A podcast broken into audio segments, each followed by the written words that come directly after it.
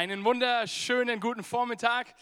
Ich weiß nicht, wie es dir geht. Ich sitze am kommenden Donnerstag im Flieger nach Mallorca. Ich bin urlaubsreif und freue mich auf eine geniale Zeit. Aber entgegen des normalen Arbeitnehmers, der dann so sagt, boah, ich habe keinen Bock muss ich dir sagen, dass ich so richtig Bock auf die Arbeit habe und heute nochmal so richtig einen raushauen möchte.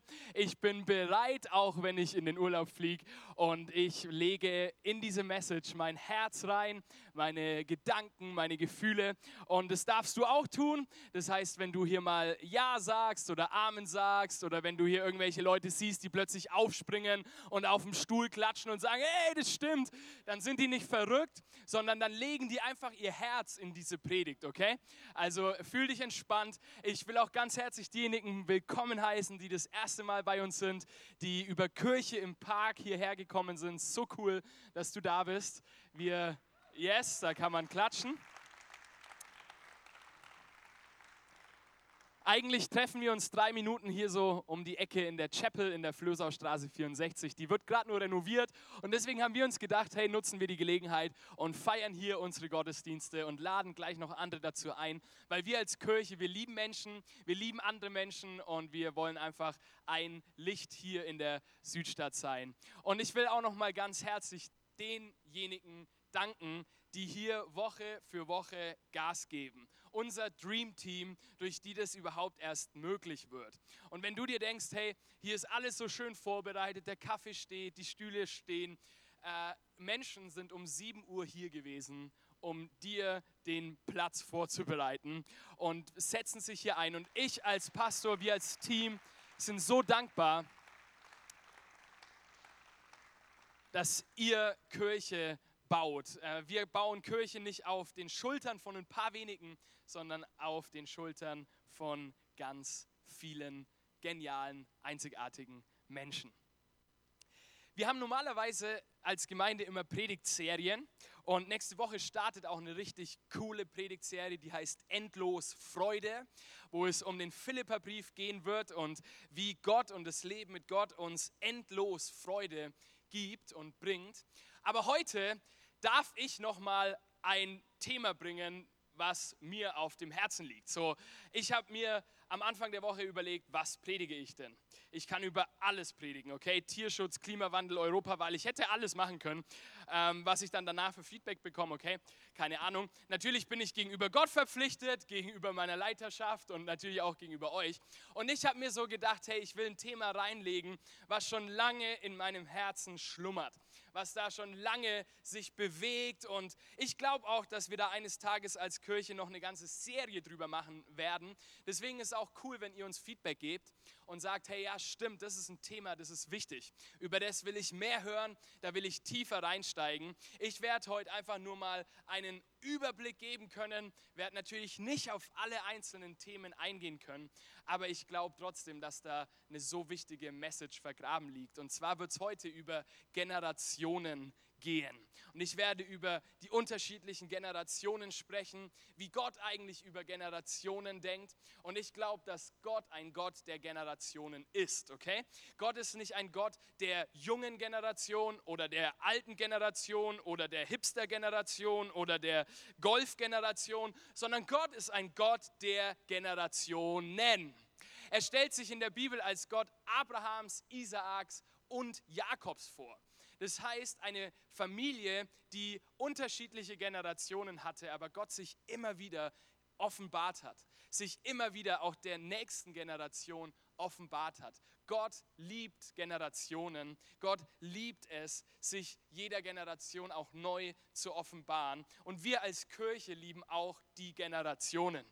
Und deswegen feiern wir es, dass wir eine Kirche sind, wo alle Generationen vertreten sind. Heute sogar vom Kleinkind bis zum Rentner und alle sind am Start. Und ich glaube, dass es in der Gesellschaft leider nur noch wenige Orte gibt, wo das stattfindet, dass die Generationen zusammen unterwegs sind. Und wir wollen uns heute anschauen, welche unterschiedlichen Generationen es überhaupt gibt, mit welchen Generationen wir es auf der Arbeit oder auch hier in der Church zu tun haben, wer da überhaupt so neben uns sitzt. Und das Ganze wird heute ein bisschen anders ablaufen. Wir werden ein bisschen auf Schule machen. Deswegen habe ich euch eine Tafel mitgebracht und wir werden uns anschauen, welche Generation so für welche Dinge steht. Zuallererst, Generation bedeutet nicht jung oder alt, okay? Also für all diejenigen in den Köpfen, wo jetzt so, ja, bin ich jetzt jung oder bin ich jetzt alt, hochgekommen ist, das ist eine Verkürzung. Die bringt uns nicht weiter, okay? Jung und alt ist etwas anderes als Generationen. Es gibt viele verschiedene Generationen und auch verschiedene Generationsbegriffe. Du kannst es auf der einen Seite biologisch betrachten, also ich bin jetzt Vater geworden von Leon, der ist zwei, werde dieses Jahr noch zweifacher, also nicht, wir, haben, wir kriegen keine Zwillinge, äh, Zwillinge, sondern ich werde nochmal Papa. Ähm, das heißt, dann bin ich zweifacher Vater. Und ich habe aber auch noch selber Eltern, die noch leben. Also drei Generationen von Großpapa zu Papa zu Sohn, dem Leon. Das ist die eine Einteilung, wie wir Generationen denken können, also biologisch von den Familien her betrachtet. Die andere Einteilung, die ich heute mit uns zusammen anschauen werde, ist chronologisch. Dass du dir anschaust, wann sind Menschen zusammen aufgewachsen. Und zu unterschiedlichen Zeiten in Deutschland und auch auf der Welt haben unterschiedliche Umstände, Situationen die Menschen geprägt. Und so können wir in einem Zeitstrahl chronologisch auch gewisse Merkmale von verschiedenen Generationen rausarbeiten. Ich weiß, dass das ein bisschen schwarz-weiß für den einen oder anderen ist. Manche sagen jetzt schon, ja, das ist mir alles egal, weil ich bin ja hier ähm, die neue Erfindung des Menschen. Ähm, ich muss dir sagen, auch der christliche Glaube ist kein Glaube im luftleeren Raum, sondern ist ein Glaube, der auf Generationen aufbaut und der überhaupt erst durch die Generationen funktioniert, weil anders wüssten wüssten wir gar nicht von dem, was dort in ähm, Golgatha passiert ist, wenn es uns nicht Generationen weiter erzählt hätten, über die Bibel uns überliefert hätten. So, du kannst nicht glauben ohne andere Generationen. Krasses, krasse Überlegung, aber darauf will ich eigentlich gar nicht eingehen. Wir schauen uns jetzt zusammen an, welche Generationen wir wahrscheinlich auch hier im Raum vertreten haben und welche auch gerade so noch leben. Natürlich stehen hier auch noch viele, viele, viele, viele, viele Generationen, auf die ich jetzt nicht eingehen werde. Und irgendwo hier ist dann Abraham, Isaac und Jakob und so. Aber wir fangen mal bei den Menschen an, die bis 1945 geboren sind. Darf ich mal sehen, ob Leute da sind, die vor 1945 geboren sind, im zweiten Gottesdienst nicht, im ersten waren welche da. Lasst uns ihnen trotzdem mal einen herzlichen Applaus geben. Das ist so eine wichtige und so eine geniale Generation, die die Soziologie Bilder nennt. Das heißt auf Deutsch die Bauer. Weißt du, die Generation hat Deutschland wieder aufgebaut. Einige nennen sie auch die Trümmergeneration, die aus den Wirren des Zweiten Weltkrieges teilweise mit ihren eigenen Händen die Schutt und Asche wieder weggetragen haben und neue Häuser gebaut haben. Damit wir heute in einem Deutschland leben, wie wir es leben, können wir so viel Danke sagen an diese Generation, die so viel für uns ermöglicht hat und die so ange gepackt hat. Für sie als Generation war der Zweite Weltkrieg bzw. beide Weltkriege noch Realität. Sie haben es gesehen, sie haben es nicht nur vom Hören sagen, wie wir jetzt als Söhne und Töchter es hören, sondern sie waren Teil dessen. Sie kennen noch Rationierungen von Essen, dass man nicht komplett alles einfach sich auf den Teller packen konnte und so viel mampfen konnte, wie man wollte, sondern dass man rational, äh, rationierte Portionen bekommen hat, die davor ähm, ja, verteilt wurden. Es war eine Zeit, in der die Geschlechter ganz klare Rollen hatten, in der die Frauen ein ganz festgelegtes Bild hatten, was sie zu erfüllen hatten. Es war eine Zeit, in der aber auch die Familie funktioniert hat und in der die Familie der größte Rückzugsort überhaupt war. Und ich glaube, dass wir als Generationen so dankbar sein dürfen für die Bilder, die einfach alles gegeben haben, damit wir wieder in einem Land leben können, wo Wohlstand ist, wo Häuser sind. Für sie ist ganz wichtig, ein Haus zu haben. So, Menschen in dieser Generation, da ist das Eigenheim das Wichtigste, okay? Also Hauptsache, du hast ein Haus und dann geht es dir gut. Äh, das ist für mich heute zum Beispiel nicht mehr ganz so wichtig. Hauptsache, ich habe ein cooles Leben und dann ist alles cool. Aber für die Generation war es noch so Lebensqualität, auch Eigenheim zu haben. So, jetzt gehen wir mal weiter zu der Generation, die hundertprozentig hier vertreten ist. Alle Menschen, die zwischen 1945 und 60 geboren sind, mal die Flossen nach oben. Was? Nur so wenige? Oh, yes, wir feiern euch. Riesigen Applaus für euch.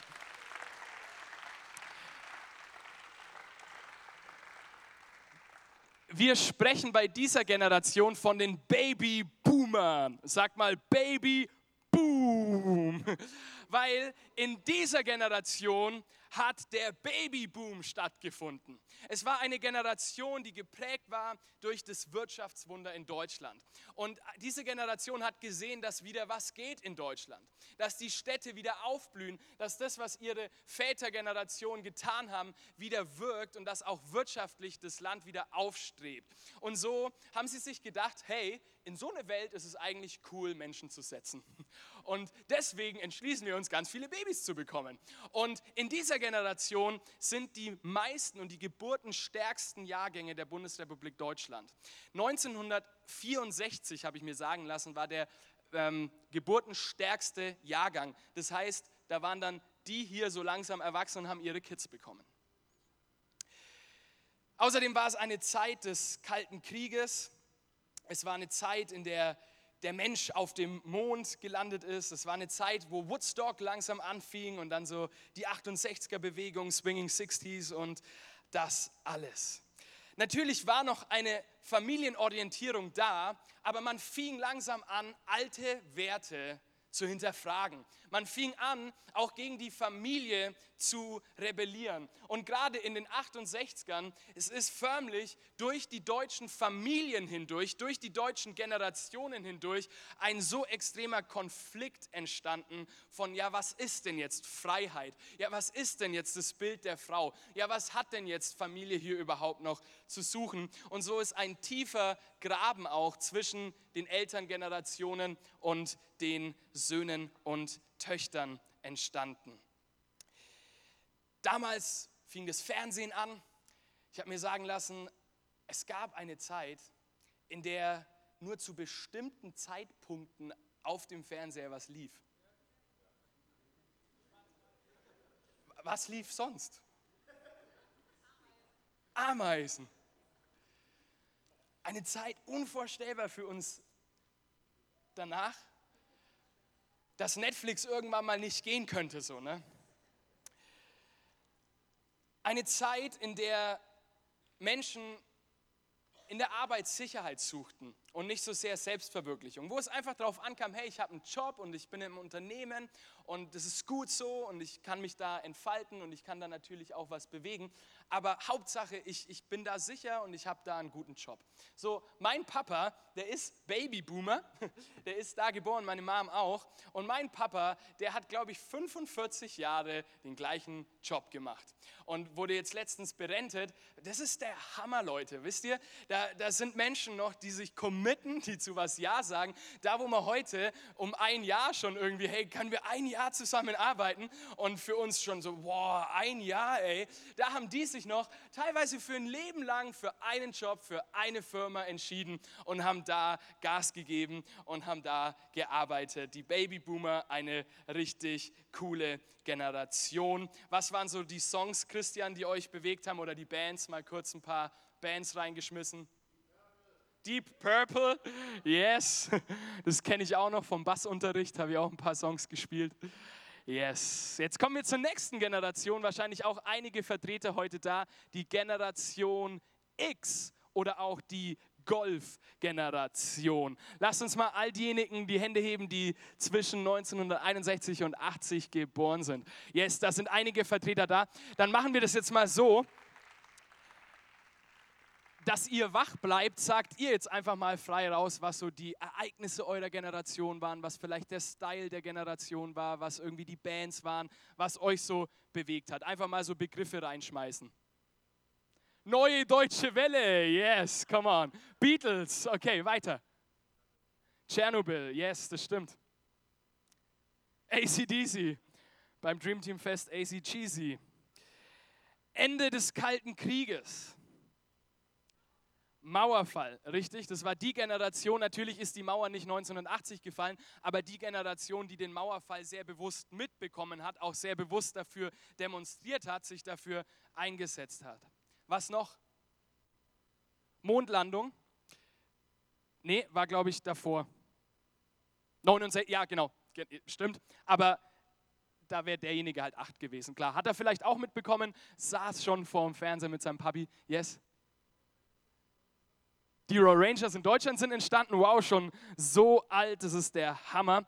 Mal technologiemäßig, da ist so der erste PC langsam so auf den Markt gekommen. Ähm, kann sich da jemand noch dran erinnern? Atari und so. In dieser Generation fing etwas an, was wir bis heute noch spüren, was wir bis heute noch merken und was heute extreme Auswirkungen auf unser gesellschaftliches Zusammenleben hat. Die Scheidungsraten in Ehen gingen rapide nach oben. Das, was sich hier schon abgezeichnet hatte, auch durch die 68er-Bewegung hat die Generation X, also die Generation beliebig, deswegen heißt sie auch Generation X, so die, die nicht so ganz einzuordnen sind, die so einfach so ihr Ding machen und irgendwie die Dinge auch neu machen. Da, wo die 68er-Bewegung dieses Denken, diese Philosophie von freier Liebe reingetragen hat, da hat es in der Generation X schon wirklich ja, Veränderungen gegeben. Dort gab es auch ein ähm, Gesetz also eine Gesetzesänderung des Scheidungsrechts, Scheidungsrechts und die Scheidungen sind rapide nach oben gegangen. Jetzt kommen wir zu der besten Generation der Welt. Natürlich nicht. Der Generation Y, Generation Y, das sind die, die immer warum sagen. Und lass mal all diejenigen die Flossen hochtun, die in der Generation Y groß geworden sind, zwischen 81 und 94 ich bin auch ein Vertreter dessen. Lass mal hören, was so, was so unsere Generation geprägt hat. Internet, yes. Aber noch am Anfang mit Modem, so bip, bip, bip, bip, bip, bip, bip. Das kennt die Generation nach uns nicht mehr, das muss man ihnen mal zeigen. Klapphandy, yes, das stimmt.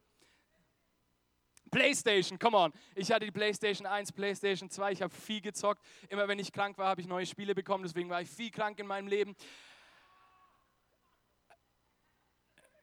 Snake, yes. Backstreet Boys hat dein Leben geprägt, Hilfe. Aber unsere Generation, das stimmt. Wir haben die Terroranschläge vom 11. September bewusst mitbekommen in unserer Jugend. Wir, wir sind eine Generation, die komplett ohne Krieg, jetzt hier im deutschen Kontext, groß geworden sind und waren geschockt, als am 9.11. Ähm, in New York die Twin Tower gefallen sind. Ich kann mich heute noch an den Tag erinnern. Wir sind die Generation, in der plötzlich Freiheit und Flexibilität das oberste Ziel war. So, wenn wir über Job und über Karriere nachdenken, dann denken wir nicht so sehr über ein Unternehmen nach, dem wir unser Leben lang die Treue geschwört haben, sondern wir denken über Selbstverwirklichung nach. Wo können wir uns bestmöglich entfalten, am flexibelsten und am freiesten sein, am besten noch so viel Geld wie möglich bekommen und so wenig wie möglich arbeiten?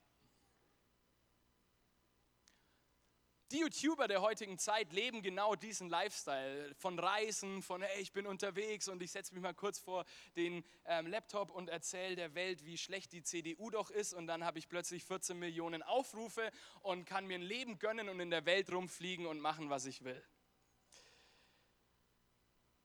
Für uns war das Internet mehr oder weniger Normalität, natürlich am Anfang ein bisschen langsamer als heute, aber wir sind sehr digital groß geworden. Es fing mit ICQ an, ICQ hat keiner genannt, ihr kennt ICQ noch, äh, ICQ, ähm, ein Chatprogramm auf dem äh, PC. Ich musste damals noch immer an meinen Rechner gehen, um ins Internet zu kommen. Das ist auch für die Jüngeren unter euch unvorstellbar. Also du musst an einen Ort gehen und da ein Gerät anschalten, dass du online bist. Und das macht die nächste Generation aus. Man bezeichnet sie auch als Generation Z, die 95 bis heute geboren ist. Alle mal die Hände hoch, die in diesem Zeitalter liegen. Genau, nice. Bei euch kann man von der Bezeichnung sagen iPhone, iPhone, iPhone, iPhone, iPhone, iPhone, iPhone, iPhone, iPhone und dann lange nichts. Das ist die Generation, die als erste Generation mit dem Handy quasi groß geworden ist, die schon in den Teenagerjahren Handys besitzt und Handys hat und die ganze Zeit online ist. Für sie sind Dinge wie Cloud, äh, mobile Daten etc. ganz, ganz, ganz normal. Natürlich aber auch Themen der Erderwärmung, Thema des Klimawandels, da werden sie reingeboren, was nicht zuletzt auch die vergangenen gesellschaftlichen Ereignisse so zeigen, Fridays for Future und Europawahl und dass diese Themen so auch in unserer Landschaft gerade so gehighlightet werden, das ist für die Generation Z normal. So, ich weiß nicht, wie es dir geht, aber ich nehme in unserer Gesellschaft einen ganz schön heftigen Konflikt zwischen den einzelnen Generationen wahr. Gräben, wie ich hier mal aufgezeichnet habe, die scheinbar immer größer werden, die vor allem damit zu tun haben, dass die Lebenswelten, in denen wir groß werden, in denen wir Normalität erleben, komplett unterschiedlich ist zu anderen Generationen, wie sie vor uns gelebt haben. Gräben, die sich nicht nur in der Politik zeigen, wie jetzt das aktuellste Beispiel um Rezo und die CDU, wo ein junger Mensch mit 26 Jahren vor einem PC in 45 Minuten eine der Volksparteien zerlegt und 14 Millionen Aufrufe dafür bekommt. Eine Zeit, in der auch im alltäglichen Leben die Generationen immer weiter auseinanderrücken. Und nicht nur im alltäglichen gesellschaftlichen Leben, sondern zuallererst in den Familien. Das, was eigentlich zusammengehört, driftet in unserer Zeit immer weiter auseinander mit sehr schlimmen Folgen für unsere Gesellschaft. Ich habe mir ein paar Jugendforschungen angeschaut, ein paar Statistiken durchgelesen und ich finde es beeindruckend zu sehen, dass diese beiden Generationen sich wieder nach Familie sehnen angeben, wenn sie befragt werden, was ihnen die wichtigsten Dinge im Leben sind, Familie. Beziehungen, die außerhalb des Social-Media-Bereichs tragend sind, die außerhalb von digitalem und always online seienden Menschen miteinander unterwegs zu sein. Und ich glaube, dass da ein unglaublicher Wunsch und eine unglaubliche Sehnsucht unserer Generation ist nach Familie. Ich selber bin in einem Scheidungshaushalt groß geworden. Das heißt, ich weiß, was es bedeutet, wenn sich da auch Generationen trennen, wenn unterschiedliche Richtungen eingeschlagen werden, wenn unterschiedliche Wohnorte gewählt werden. So, ich glaube, dass da auch gesellschaftlich ein hoher Wunsch ist nach Familie. Jetzt ist nur das Problem, dass wir gesellschaftlich gesehen seit dieser Generation, es ist die Generation des Krieges, wo viele Väter nicht heimgekommen sind, wo viele Väter verstorben sind, wo viele Väter in Gefangenschaft geblieben sind, seit dieser Generation nimmt die Familie in der Bundesrepublik Deutschland immer mehr ab. Scheidungen, Überscheidungen, Überscheidungen, teilweise hier bis zu 50 Prozent der Ehen, die geschieden wurden. Jetzt ist die Frage, wie können wir wieder Familie leben, wenn wir irgendwie den Ursprung verloren haben. Hier fängt so langsam dieses ganze Ding von Patchwork an, was für uns heute irgendwie normal ist. Klar, weil wenn du dich die ganze Zeit scheiden lässt, aber dennoch Kinder hast, dann müssen die ja irgendwo hin. Und wir merken jetzt langsam, okay, hier Patchwork, das ist normal, mit, mit Kindern aufzuwachsen, von einem anderen Mann, von einer anderen Frau. Und ich glaube, dass hier die Kirche, die Bibel so viele Dinge zu geben hat, der Gesellschaft zu geben hat, Familie vorzustellen. Überhaupt nicht, auch wenn du nichts mit Kirche zu tun hast, überhaupt nicht, dass wir es besser wüssten. Überhaupt nicht, dass wir es besser gemacht hätten. Weil auch hier, in dieser Mitte, in den Kirchen dieses Landes die gleiche Katastrophe von Scheidung, von Trennung, von Patchwork, von all diesen Dingen. Aber die Bibel gibt uns Antworten wie wir diesen Graben, wie wir diese Gräben, der zwischen den Generationen steht, überwinden können.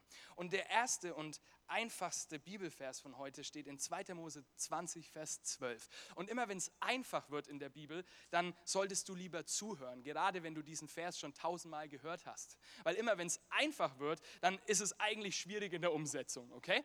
Und in 2. Mose Kapitel 20, Vers 12 steht, Ehre deinen Vater und deine Mutter.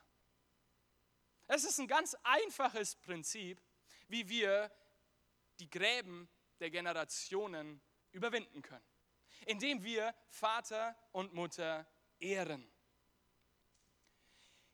Jetzt geht es hier zuerst um die biologischen Eltern, also Mama und Papa zu ehren. Aber ich glaube, dahinter liegt nicht nur der biologische Sinn, sondern auch der Sinn der Generationen.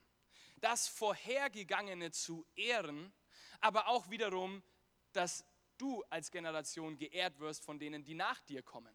Deswegen hat das Ganze nichts mit Jung und Alt zu tun, weil wir alle eine Generation vor uns und alle eine Generation nach uns haben. Die nächste Generation wird übrigens Alpha genannt. Da ist zum Beispiel mein ähm, kleiner Sohn drin. Da hat man natürlich noch nicht so viel geforscht und weiß auch nicht, was da die Merkmale sein werden. Aber es kommt immer eine Generation nach uns. Und ich glaube, dass hier ein ganz tiefes Prinzip von generationsübergreifender Gesellschaft dargestellt wird. Es zeigt uns diese von Gott gewünschte Nähe, diese von Gott gewünschte Verbundenheit der Generationen, dass es nichts Getrenntes ist, sondern etwas, das zusammengeht. Jetzt ist die Frage, was heißt denn eigentlich Ehren? Und das wird wahrscheinlich jede Generation so ein bisschen unterschiedlich auslegen.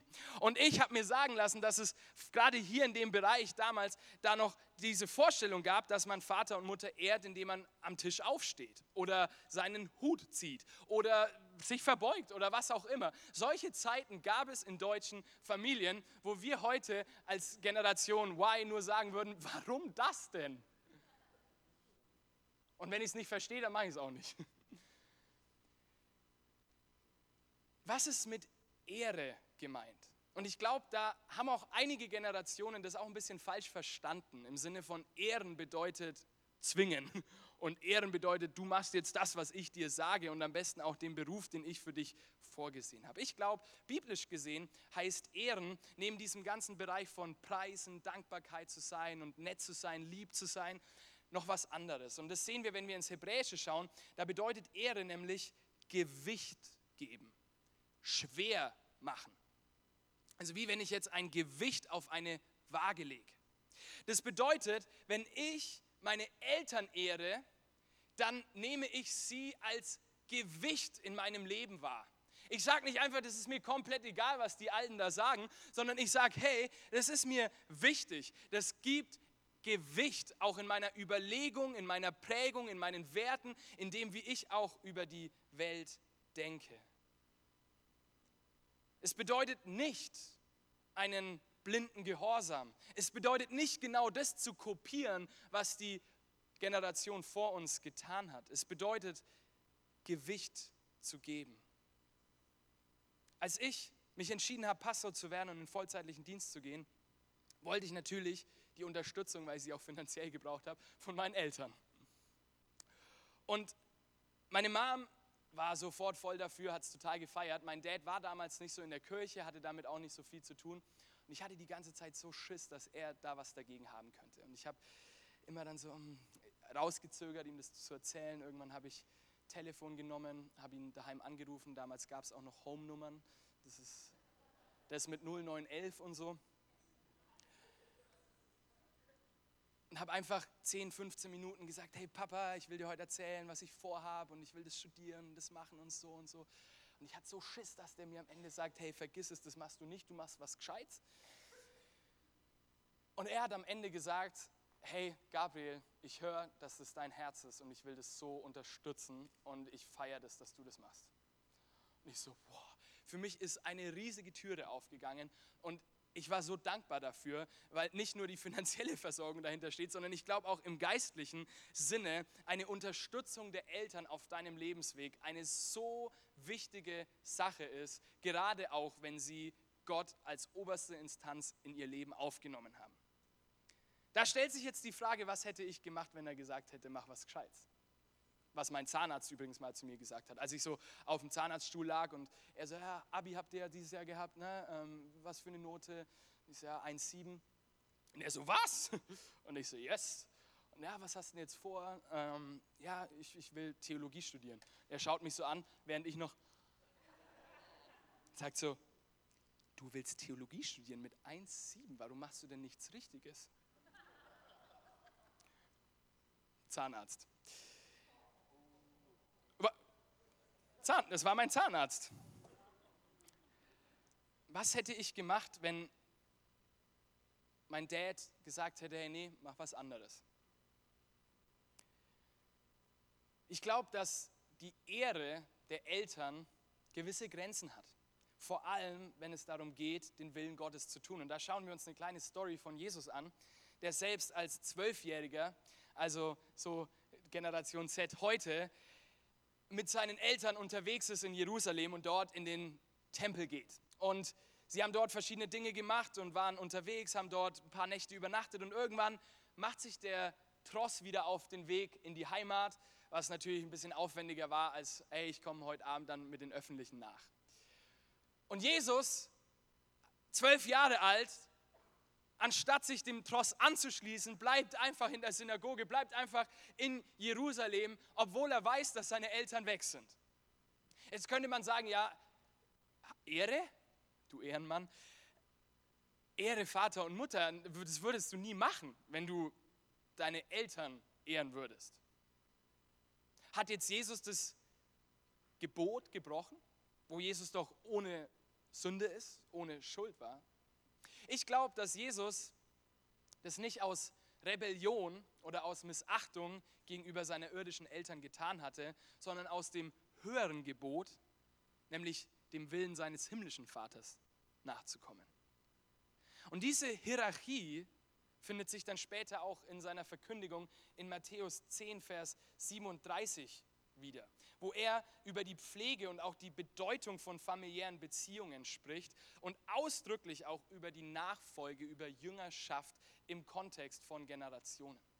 Da sagt er folgendes, wer Vater oder Mutter mehr liebt als mich, ist meiner nicht würdig. Und wer Sohn oder Tochter mehr liebt als mich, ist meiner nicht würdig. Wenn ich mein Leben anschaue, dann habe ich mich entgegen Jesu oft aus Rebellion und aus Aggression und aus Wut und aus Ärger gegenüber meinen Eltern widersetzt und nicht, weil ich den Willen des Vaters tun wollte. So, Gabriel, geh jetzt endlich aufräumen. Dein Zimmer schaut schon seit einem Monat aus. Nee, Mama, ich tue den Willen des Vaters. Schon am Anfang war Tohu war Bohu. Das habe ich in der Kinderstunde gelernt und es war das Chaos. Und ich will jetzt im Willen des Vaters leben und mein Zimmer soll chaotisch sein, damit da auch was Neues entstehen kann und ich schaffend unterwegs sein könnte. Nee, ich habe oft gegen meine Eltern rebelliert, gegen sie gekämpft, gegen sie gewütet, aus Rebellion, aus Aggression, aus Stolz, aus Minderwert.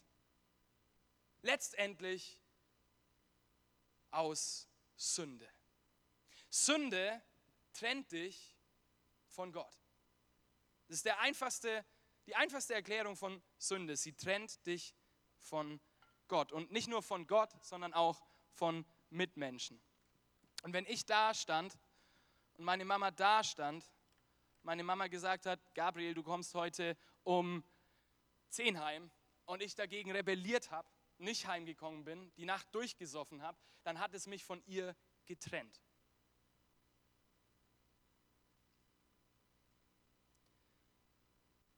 Sünde lässt den Graben zwischen dir und Mitmenschen immer tiefer werden. Und ich glaube auch zwischen den Generationen. Weil hinter diesen ganzen Zerstörungen der Familie liegt am Ende Egozentrik, liegt am Ende Stolz, liegt am Ende Unvergebenheit, liegt am Ende Lust auf mehrere Sexualpartner oder was auch immer. Alles Dinge, was die Bibel Sünde nennt. Und so fangen Generationen an, sich nur um sich selbst zu drehen. Und ich glaube, gerade wir hier sind Spezialisten darin, zu denken, dass wir die Erfindung der Welt wären. Wir sind die Generationen, die in komplettem Wohlstand, ich sage jetzt auch mal nur überspitzt, und natürlich gibt es da auch Familien, die zu kämpfen hatten und so, keine Frage, aber gesellschaftlich gesehen auf dem Level der Bundesrepublik Deutschland in komplettem Wohlstand groß geworden sind. Wir hatten noch nie solche Dinge wie irgendwie ähm, Hungersnot oder wir finden keine Arbeiten mehr. Ey, wir haben Fachkräftemangel und so weiter und so fort. Uns wird überall nur gesagt, ja, ist egal, kannst machen, was du willst, wirst eh eine Arbeit finden. Und wir fangen an, egozentrisch zu werden, nicht nur als einzelne Personen, da setzt die Sünde an, nämlich am Herz eines Einzelnen, das mache ich da jetzt mal rein, sondern auch in Familien. Und das ist die kleinste Zelle des lebendigen Lebens, Familie. Aber weil es auch in Familie ansetzt und Sünde seine Auswirkungen hat und Sünde seine Gräben schlägt, so hat es auch auf Dörfer Auswirkungen. So auch auf Städte, so auch auf Nationen. Letztendlich auf ganze Generationen. Jetzt ist die Frage, wie überbrücken wir diese Gräben? Wie schaffen wir es wieder, Familie so zu leben, wie Gott es sich vorgestellt hat, wo sich die Menschen gegenseitig ehren und achten, aufeinander Acht geben, Ehre nach oben geben, aber auch wieder Ehre zu der nächsten Generation geben. Ich glaube, dass es da nur eine Antwort geben kann. Und diese Antwort ist das Kreuz von Golgatha. Ist Jesus Christus, der für meine Schuld, der für meine Sünde, der für mein egozentrisch sein, der für mein Stolz, der für all diese Themen gestorben ist, sie auf sich genommen hat und weil ich ihn in mein Leben aufgenommen habe, mir vergibt, mich freisetzt und dadurch auch wieder den Weg zu meinem Mitmenschen freisetzt. Das Kreuz setzt nicht nur den Weg zum Vater wieder frei, der Vorhang ist zerrissen und so, es ist der Hammer und da ja, erlebst du den Himmel auf Erden, aber das Kreuz setzt auch den Weg zu deinem Mitmenschen wieder frei. Baut eine Brücke. Letztendlich, um diese Gräben der Generationen zu überwinden, braucht es Jesus. Braucht es das Kreuz von Golgatha, an dem alles bezahlt wurde, damit wir als egozentrische Menschen, als Menschen, denen es um unsere Lust, um unseren Wohlstand, um all diese Dinge geht, wieder miteinander verbunden unterwegs sein können, in Ehre und in Achtung. Und ich will dir drei Schlüssel mitgeben, die uns das Kreuz lehrt, damit Generationen wieder miteinander verbunden sind. Und der erste Schlüssel ist ganz einfach, es ist Vergebung. Weißt du, wie viel Kraft in meinem Leben freigesetzt wurde, als ich meinem Dad vergeben habe? Als ich ihm vergeben habe, der selber Teil der Babyboomer-Generation war, selber vaterlos groß geworden ist, natürlich selber im Heim groß geworden ist deswegen, keine Eltern hatte, keine Annahme von Anfang an hatte. Okay, und ich erkläre es jetzt nicht logisch, dass er dann meine Familie mit acht Jahren verlässt, aber an dem Punkt, wo ich Jesus in mein Leben aufgenommen habe und erkannt habe, wie viel er mir vergeben hat, habe ich angefangen, ihm zu vergeben. Und weißt du, was es für eine Kraft in meinem Leben freigesetzt hat, als ich gesagt habe, Papa, ich vergebe dir. Auch wenn du nicht mal nach Entschuldigung fragst. Das Kreuz fängt nämlich immer bei dir an. Das Kreuz fängt immer bei deinem Herzen an. Es fängt nicht bei, ja, die Generation X hätte aber das und das machen sollen an, sondern sie fängt bei dir an. Sie fängt bei mir an. Wenn du die Artikel online liest über die Generationskonflikte, den Generationsvertrag, der nicht mehr hinhaut mit der Rente und den Rentnern und den Senioren und alle beschweren sich und die Jungen beschweren sich, dass sie nicht gehört werden und die Alten beschweren sich, dass alles so schlecht ist und alle beschweren sich, da geht es am Ende immer wieder um Schuld. Immer wieder um Schuld der anderen, um Schuld der Vorgängergeneration, um Schuld von was auch immer. Dann irgendwelche Verrückten mischen noch die Schuld von Ausländern rein und die Schuld von der Klimaerwärmung und die Schuld und die Schuld und die Schuld. Ja, okay, aber es fängt alles an dir, in deinem Herzen an. Rassismus kann sich nicht breit machen, wenn alle einzelnen Herzen sagen, nö, ich liebe andere Nationen. Es fängt immer bei dir an. Und deswegen glaube ich, ist heute auch ein Tag, wo du vergeben kannst. Vielleicht ganz praktisch. Vielleicht ganz praktisch einer Vorgängergeneration, deiner Elterngeneration, deinem Vater, deiner Mutter. Vielleicht aber auch theoretisch im Sinne von, ja, ey, ich will aufhören, mich zu beschweren, was ich nicht hatte. Und anfangen zu vergeben. Der nächste Schlüssel, den uns das Kreuz lehrt, ist Beziehung. Generationsgräben können nicht überwunden werden ohne Beziehung. Und Jesus setzt Beziehung frei. Das Kreuz von Golgatha setzt Beziehung frei, beziehungsweise die Möglichkeit zur Beziehung, weil wir müssen uns immer noch entscheiden, in das Allerheiligste zu treten, mit dem Vater zu connecten, mit anderen zu connecten. Es setzt Beziehungen frei. Und deswegen ist auch ein Schlüssel der Kirche, dass wir miteinander unterwegs sind, Beziehung. Lebt Beziehung mit anderen Generationen, Leute, und eure Gespräche werden bunter, euer Denken wird weiter. Hört auf, euch nur um euch selbst zu drehen und die ganze Zeit nur mit den gleichen abzuhängen. Fangt mal an, andere zu fragen, wie sie das wahrnehmen. Fangt mal an, andere Generationen zu fragen, woher sie das nehmen. Fangt mal an, andere Generationen verstehen zu wollen. Das fängt immer da an, wo du Beziehung lebst. Das fängt nicht in irgendwelchen Podiumsdiskussionen an. Das fängt auch nicht da an, wo jetzt Rezo vor irgendwelchen laufenden Kameras interviewt wird und irgendwelche Politiker noch ihren Senf dazugeben, sondern wo Menschen miteinander in Beziehung leben. Amen. Und der letzte Punkt, und der ist auch so wichtig, ist Zusammenarbeit.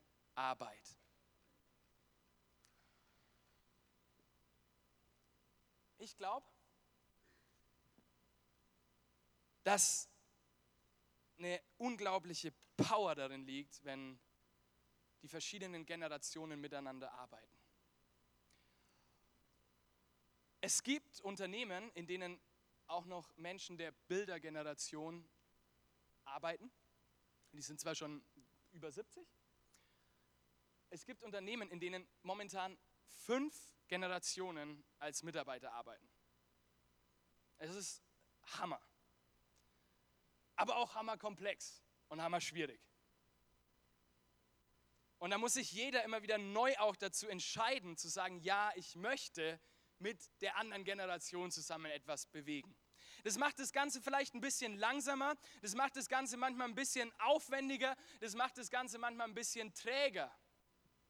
Aber gerade in der Kirche macht es das Ganze so viel gehaltiger, so viel nachhaltiger, so viel kraftvoller und so viel herrlicher, wenn Generationen miteinander unterwegs sind. Und ich kann es euch aus meinem eigenen Leben sagen. Ich war oder bin in Gemeinde viele, viele Jahre als Vertreter von den Millennials, vor allem mit Babyboomern und mit Generation X unterwegs. Und Fritz Hunger ist auch noch dieser Generation als Bilder am Start. Und ich habe mit, mit diesen Generationen zusammengearbeitet, zusammen diskutiert, zusammen geträumt, zusammen gelacht, zusammen geweint. Und ich war nicht immer total happy, clappy und alles cool, das will ich überhaupt nicht sagen. Aber ich habe immer gemerkt, da, wo wir uns am Kreuz von Golgatha Vergebung für unseren Engstirnigkeit für unseren eigenen Sinn abholen und uns auf den anderen einlassen und sagen, hey, wir wollen zusammen hier eine Kirche sein, die andere im Blick hat. Hey, wir wollen zusammen unseren Stil von Generationen und uns, was wir uns vorstellen und die Musik und ACDC oder was nicht alles. Wir wollen es einfach ans Kreuz legen und schauen, was Gott heute noch vorhat.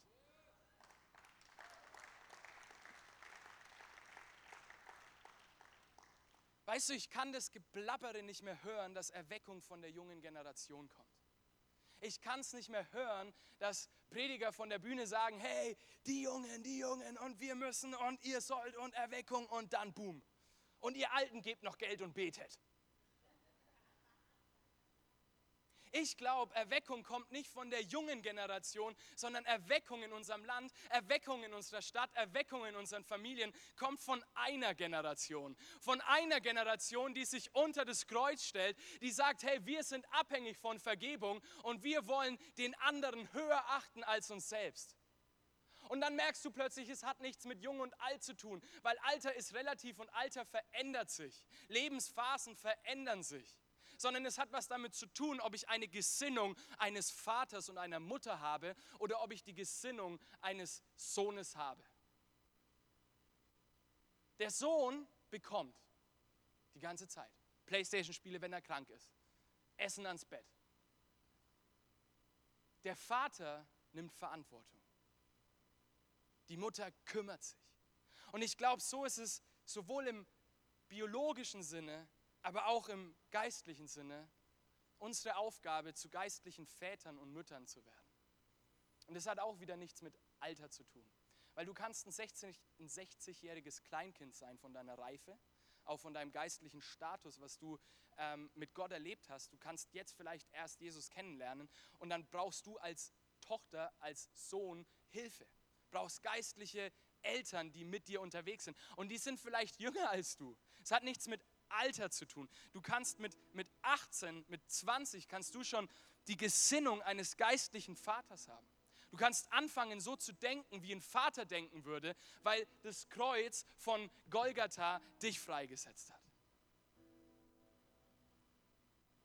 Man könnte auch sagen, Erweckung kommt nicht von der jungen Generation, sondern Erweckung kommt von einer Familie.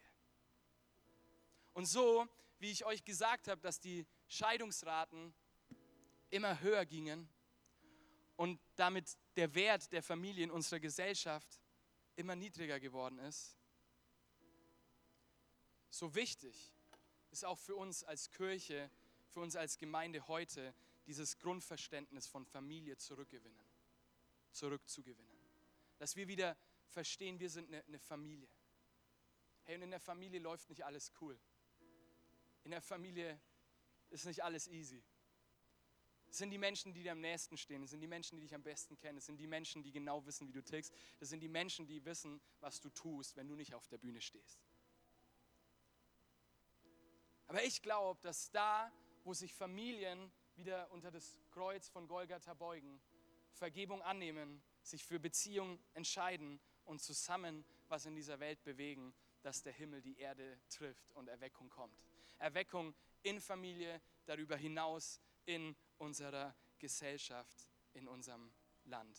Malachi 3, Vers 24, damit schließe ich, ein Bibelvers, wo es genau darum geht, dass der Geist Gottes das tun möchte, was ich heute gepredigt habe. Er möchte, dass das Herz der Väter den Söhnen wieder zugewandt wird und das Herz der Söhne den Vätern. Er wird sie miteinander versöhnen. Sowohl geistlich, aber auch natürlich.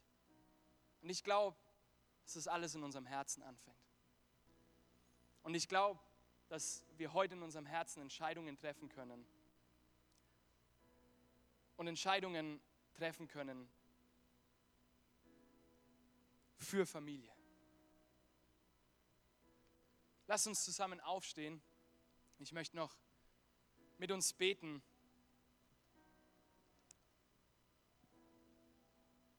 Und ich will dich echt ermutigen, triff eine Entscheidung. Was auch immer dich heute angesprochen hat. Ob es deine persönliche Beziehung zu deinen Eltern war oder es deine Einstellung gegenüber der jüngeren Generation in der Gemeinde war. Oder es die Offenbarung war, dass du eigentlich für dich selbst lebst und gar nicht in, in geistliche Söhne und Töchter investierst. Bring es jetzt vors Kreuz. Bring es jetzt vor ihn, leg es ihm hin, sag Gott, es tut mir leid, ich will gepflanzt sein in dieser Familie. Ich will den Reichtum, der da drin steckt. Ich will die Weisheit, die Power, die Kraft, die Ressourcen, die in dieser großen Familie stecken, auch für mein Leben empfangen. Und ich will da aber auch beitragen zu, mit meiner Kraft, mit dem, was ich trage.